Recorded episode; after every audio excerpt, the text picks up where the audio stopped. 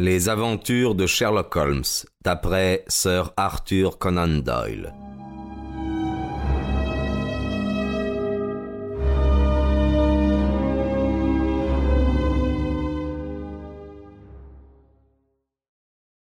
C'est au soir d'une maussade journée brumeuse de novembre que, après avoir laissé nos bagages aux Shakers de Lamberley, nous nous fîmes voiturer à travers l'argile du Sussex le long d'un interminable chemin en zigzag pour atteindre finalement l'ancienne ferme isolée où habitait Fergusson.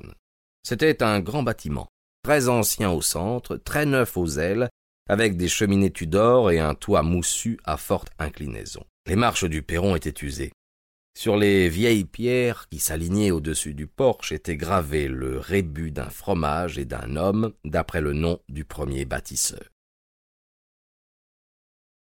À l'intérieur, les plafonds étaient chevronnés de lourdes poutres de chêne et les planchers inégaux fléchissaient pour dessiner des courbures accentuées. Partout, on respirait une odeur de vieux et de délabrement. Fergusson nous conduisit dans une très grande pièce centrale où, dans une immense cheminée à l'ancienne mode, pourvue d'une plaque en fer datée de 1670, brûlait allègrement un magnifique feu de bûche. Je regardais la pièce, singulier mélange disparate d'époques et de continents. Les murs, à demi recouverts de boiseries, devaient dater du petit propriétaire du XVIIe siècle. Ils étaient cependant orné dans la moitié inférieure d'une rangée de peintures à l'eau, modernes et de bon goût.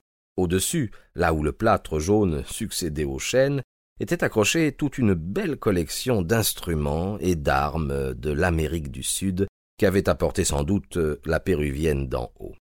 Holmes se leva, avec cette curiosité alerte qui lui était particulière, et l'examina attentivement. Il se retourna, ses yeux étaient pensifs. Oh s'écria-t-il. Un épagnol était sorti d'un panier dans l'angle. Il avançait lentement vers son maître. et il marchait avec difficulté. Ses pattes de derrière fonctionnaient irrégulièrement et sa queue traînait par terre. Il alla lécher la main de Fergusson. Qu'y a-t-il, monsieur Holmes? Le chien. Qu'a le chien? Le vétérinaire est bien intrigué. Une sorte de paralysie. Une myéloméningite, m'a-t-il dit, mais elle est en voie de disparition. Il sera bientôt rétabli, n'est-ce pas, Carlo? Un frémissement approbatif courut le long de la queue pendante. Les yeux tristes du chien nous interrogèrent. Il savait que nous discutions de son cas. Cela lui est arrivé tout à coup, en une seule nuit, il y a longtemps, quatre mois environ. Très intéressant, très instructif. Qui voyez-vous, monsieur Holmes? Confirmation de mon pronostic. Au nom du ciel, quel est votre pronostic, monsieur Holmes? Il s'agit peut-être pour vous d'un simple puzzle intellectuel, mais pour moi c'est la vie et la mort. Ma femme une soi-disant meurtrière, mon enfant constamment en danger. Ne jouez pas avec moi, monsieur Holmes, c'est trop terriblement grave. Le gros trois quarts de rugby tremblait de tous ses membres. Holmes posa doucement une main sur son bras. Je redoute que vous n'ayez à souffrir, monsieur Fergusson, quelle que soit la solution, dit-il.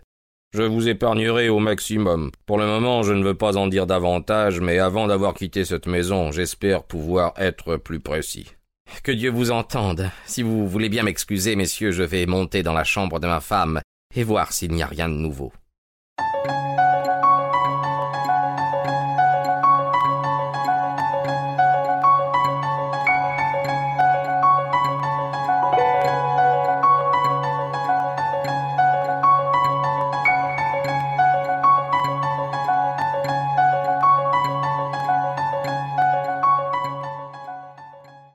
Il s'absenta quelques minutes, que Holmes occupa à examiner à nouveau les curiosités suspendues au mur. Quand notre hôte revint, son visage défait nous apprit qu'il n'avait accompli aucun progrès. Il ramenait avec lui une grande fille mince au visage basané. Le thé est prêt, Dolores, dit Fergusson. Veillez à ce que votre maîtresse ait tout ce qu'elle désire. Elle est très malade, cria la jeune fille en regardant son maître avec indignation. Elle ne veut pas manger, elle est très malade, elle a besoin d'un médecin. J'ai peur de rester seul avec elle sans médecin. Fergusson me regarda. Dans ses yeux, je lus une question. Je serais très heureux de pouvoir être utile. Votre maîtresse euh, voudra-t-elle voir le docteur Watson? Je le fais monter. Pas besoin de sa permission, il faut un médecin. Je vous accompagne tout de suite. Dolores tremblait d'une forte émotion. Je la suivis dans l'escalier et le long d'un vieux couloir qui aboutissait à une porte massive cloutée de fer, et je me dis que si Ferguson voulait parvenir de force jusqu'à sa femme, il aurait du mal. La femme de chambre tira une clé de sa poche, et les vieux haies de chêne craquèrent sur leurs gonds antiques. J'entrai. Elle colla à mes talons, elle referma la porte derrière nous. Sur le lit était étendue une femme qui visiblement avait une forte fièvre. Elle n'était qu'à demi consciente. Quand j'entrai, je vis toutefois une paire d'yeux magnifiques, mais épouvantés, qui me regardèrent avec terreur. Voyant s'approcher un inconnu, elle sembla rassurée et retomba en soupirant sur les oreillers. Je prononçai quelques paroles destinées à la mettre en confiance, et elle ne bougea pas pendant que je prenais son pouls et sa température. L'un et l'autre étaient nettement supérieurs à la normale. Toutefois, j'eus l'impression que son état était plutôt la conséquence d'une excitation mentale et nerveuse que d'une véritable maladie. Elle est comme ça depuis deux jours. J'ai peur qu'elle ne meure, dit Dolores. Madame Fergusson euh, tourna vers moi son visage enfiévré. Où est mon mari? En bas, il désirerait vous voir. Je ne veux pas le voir. Je ne le verrai pas. Puis elle me parut livrée au délire. Un démon. Un démon, oh, que ferais-je, que ferais-je avec ce diable? Puis-je vous aider d'une façon ou d'une autre? Non, non, personne ne peut m'aider, c'est fini. Tout est détruit, quoi que je fasse, tout est anéanti. Elle semblait se faire étrangement illusion. Je ne pouvais pas me représenter l'honnête Fergusson sous la forme d'un diable ni d'un démon. Madame, lui dis-je, votre mari vous aime tendrement, il souffre beaucoup de ce qui est arrivé. À nouveau, elle tourna vers moi ses yeux merveilleux. Il m'aime, oui, mais moi, est-ce que je ne l'aime pas? Est-ce que je ne l'aime pas assez même pour me sacrifier plutôt que de briser son cher cœur? Voilà comment je l'aime, et pourtant, il a pu penser de moi, il a pu me parler ainsi. Il est plein de chagrin, et il ne peut pas comprendre. Non, il ne peut pas comprendre, mais il devrait me faire confiance. Ne voulez-vous pas le voir, suggérai-je. Non, je ne puis oublier ces mots terribles, ni ce regard sur son visage. Je ne veux pas le voir. Partez maintenant. Vous ne pouvez rien pour moi. Dites-lui seulement ceci. Je veux mon enfant. J'ai des droits sur mon enfant. Tel est le seul message que je peux lui adresser. Je revins en bas. Fergusson et Holmes étaient assis près du feu. Fergusson écoutait avec tristesse le récit de mon entretien. Comment puis-je lui envoyer l'enfant dit-il. Comment Saurais-je à quelle impulsion elle obéira? Comment oublierais-je que je l'ai vu se lever à côté du berceau avec du sang autour de ses lèvres? Ce souvenir le fit frissonner. L'enfant est en sécurité avec madame Masson, reprit-il, il restera là. Une servante à corte avait apporté le thé. Pendant qu'elle emplissait les tasses, la porte s'ouvrit et un jeune garçon pénétra dans la pièce. C'était un enfant peu banal, pâle de visage, blond, avec des yeux bleus clairs qui s'allumèrent d'une flamme d'émotion et de joie quand ils se posèrent sur son père. Il courut et passa ses bras autour de son cou avec l'abandon d'une amoureuse. Oh papa s'écria-t-il, je ne savais pas que vous étiez déjà rentré. Autrement je serais venu à votre rencontre. Oh, je suis si content de vous revoir. Fergusson se dégagea doucement de cette étreinte, non sans embarras. Mon cher petit garçon, dit-il en lui caressant la tête avec tendresse. Je suis revenu de bonne heure parce que mes amis, M. Holmes et le docteur Watson, ont accepté de descendre jusqu'ici et de passer une soirée avec nous. C'est M. Holmes, le détective? Oui. Le jeune garçon nous dévisagea d'un regard très pénétrant et aussi, me sembla-t-il, euh, peu amical. Et votre autre enfant, monsieur Ferguson, s'enquit Holmes. Pourrions-nous faire la connaissance du bébé? Demandez à madame Masson de nous descendre le bébé, dit Ferguson. Le jeune garçon sortit. Sa démarche, bizarre, traînante, m'informa qu'il souffrait d'une faiblesse de la colonne vertébrale. Il revint bientôt. Derrière lui apparut une grande femme maigre qui portait dans ses bras un très beau bébé aux yeux noirs, aux cheveux d'or. Fergusson lui était évidemment très attaché. Il le prit dans ses bras et le cajola avec une tendresse touchante. Je. je m'étonne bien que quelqu'un ait eu le courage de lui faire du mal, murmura-t-il en regardant la petite cicatrice rouge sur la gorge du chérubin. À ce moment, par hasard, je regardai Holmes et je vis sa physionomie se durcir. Son visage était aussi rigide que s'il avait été sculpté dans du vieil ivoire, et ses yeux, qui s'étaient portés sur le père et, le bébé, fixait à présent avec une curiosité passionnée un point situé de l'autre côté de la pièce. Suivant son regard, je compris qu'il observait à travers la fenêtre le jardin détrempé et mélancolique. Il est vrai qu'un volet était à demi clos derrière les vitres et obstruait la vue, mais néanmoins c'était certainement sur la fenêtre que Holmes concentrait toute son attention. Puis il sourit, et ses yeux se reportèrent sur le bébé. Sur son cou bien rose, il y avait cette petite marque rouge. Sans dire un mot, Holmes l'examina avec soin. Finalement, il secoua l'un des poings à fossettes qui se tendaient vers lui. Bonsoir, petit homme. Vous avez fait un curieux départ dans la vie. Nurse, je souhaiterais vous dire un mot en particulier.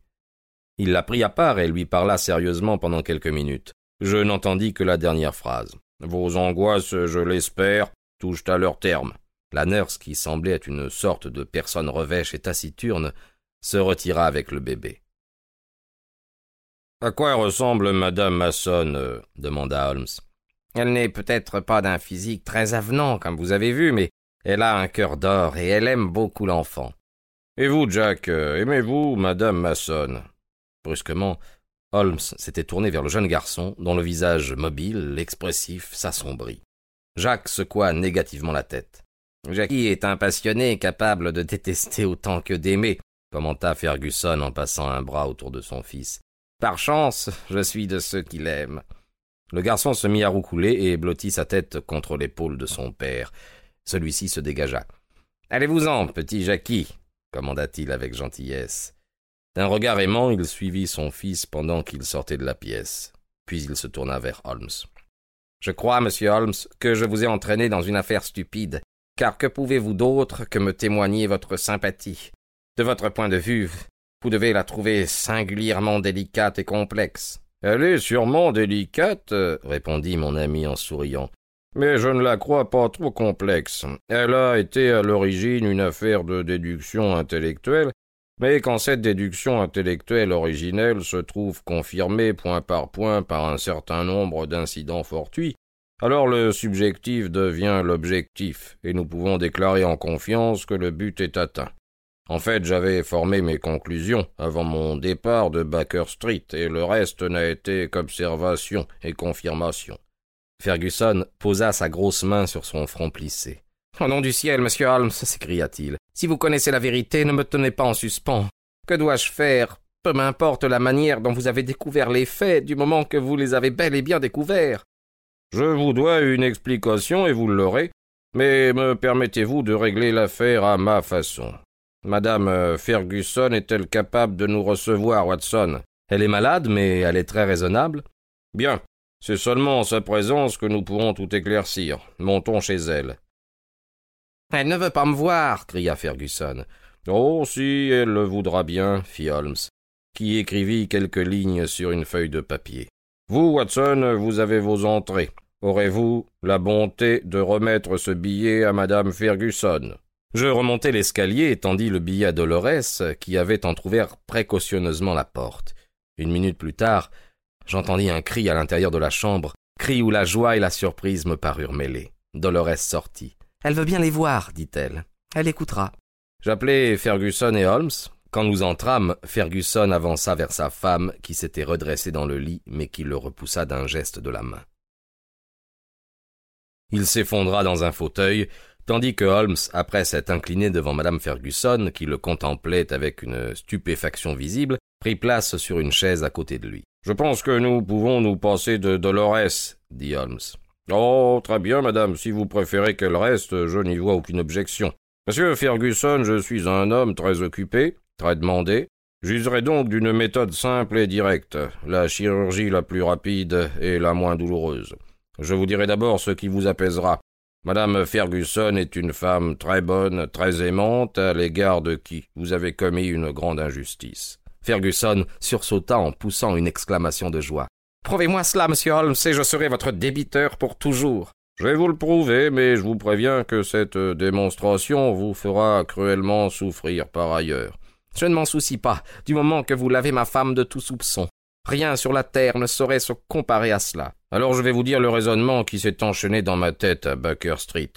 L'idée d'un vampire m'a tout de suite semblé absurde. En Angleterre, il ne se commet pas de tels crimes. Et cependant, vous aviez fait une observation précise. Vous aviez vu votre femme se relever du berceau de votre bébé avec du sang sur les lèvres. Oui. N'avez-vous jamais pensé qu'une blessure pouvait être sucée dans un autre but que pour en aspirer le sang? Dans l'histoire de l'Angleterre, une reine n'a-t-elle pas sucé une blessure de ce genre pour en retirer le poison? Du poison? Vous avez ici des souvenirs de l'Amérique du Sud. J'avais par instinct détecté la présence de ces armes sur le mur avant que mes yeux les eussent aperçues. Le poison aurait pu avoir une autre origine, mais j'avais pensé à ces armes. Quand j'ai vu le petit carquois vide à côté de l'arc pour oiseau, c'était exactement ce que j'avais pressenti. Si le bébé était piqué par l'une de ces flèches trempées dans du curare ou une autre drogue diabolique, la mort serait survenue si le poison n'avait pas été immédiatement aspiré. Et le chien, si quelqu'un avait eu l'intention d'utiliser ce poison, ne l'aurait-il pas essayé d'abord pour être sûr qu'il n'avait rien perdu de sa force? Je n'avais pas prévu le chien, mais quand je l'ai vu à moitié paralysé, j'ai compris aussitôt. Cette expérience cadrait tout à fait avec ma construction intellectuelle. Comprenez-vous à présent? Votre femme redoutait ce genre d'attaque. Elle en a vu une et elle a sauvé la vie du bébé. Mais elle n'a pas voulu vous dire toute la vérité, car elle savait que vous aimiez votre fils et elle craignait de briser votre cœur. Jackie? Je l'ai surveillé tandis que vous berciez le bébé il n'y a qu'un instant. Son visage était parfaitement réfléchi sur la vitre de la fenêtre, derrière laquelle le volet formait un fond noir.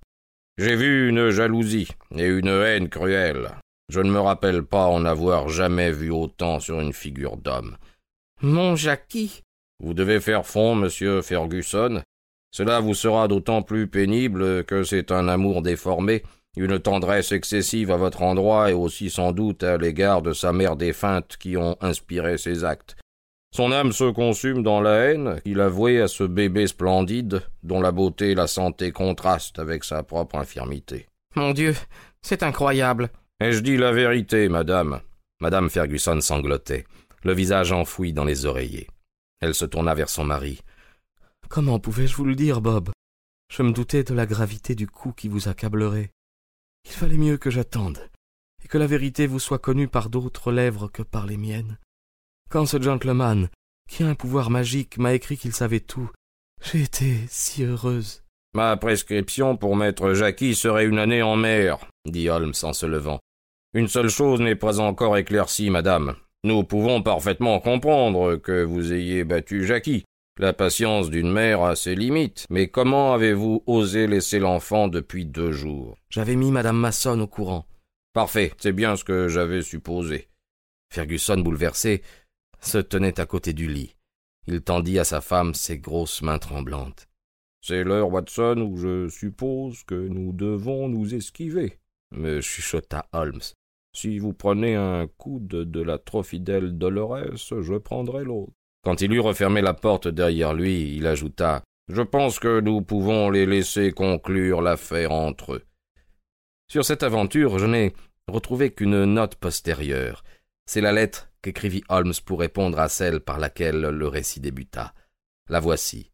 Baker Street, 21 novembre. Affaire vampire. Monsieur, en réponse à votre lettre du 19, je vous prie de noter que je me suis livré à l'enquête demandée par votre client, Monsieur Ferguson, de Ferguson Emerhead, courtier hanté, et qu'une conclusion satisfaisante a été donnée à l'affaire.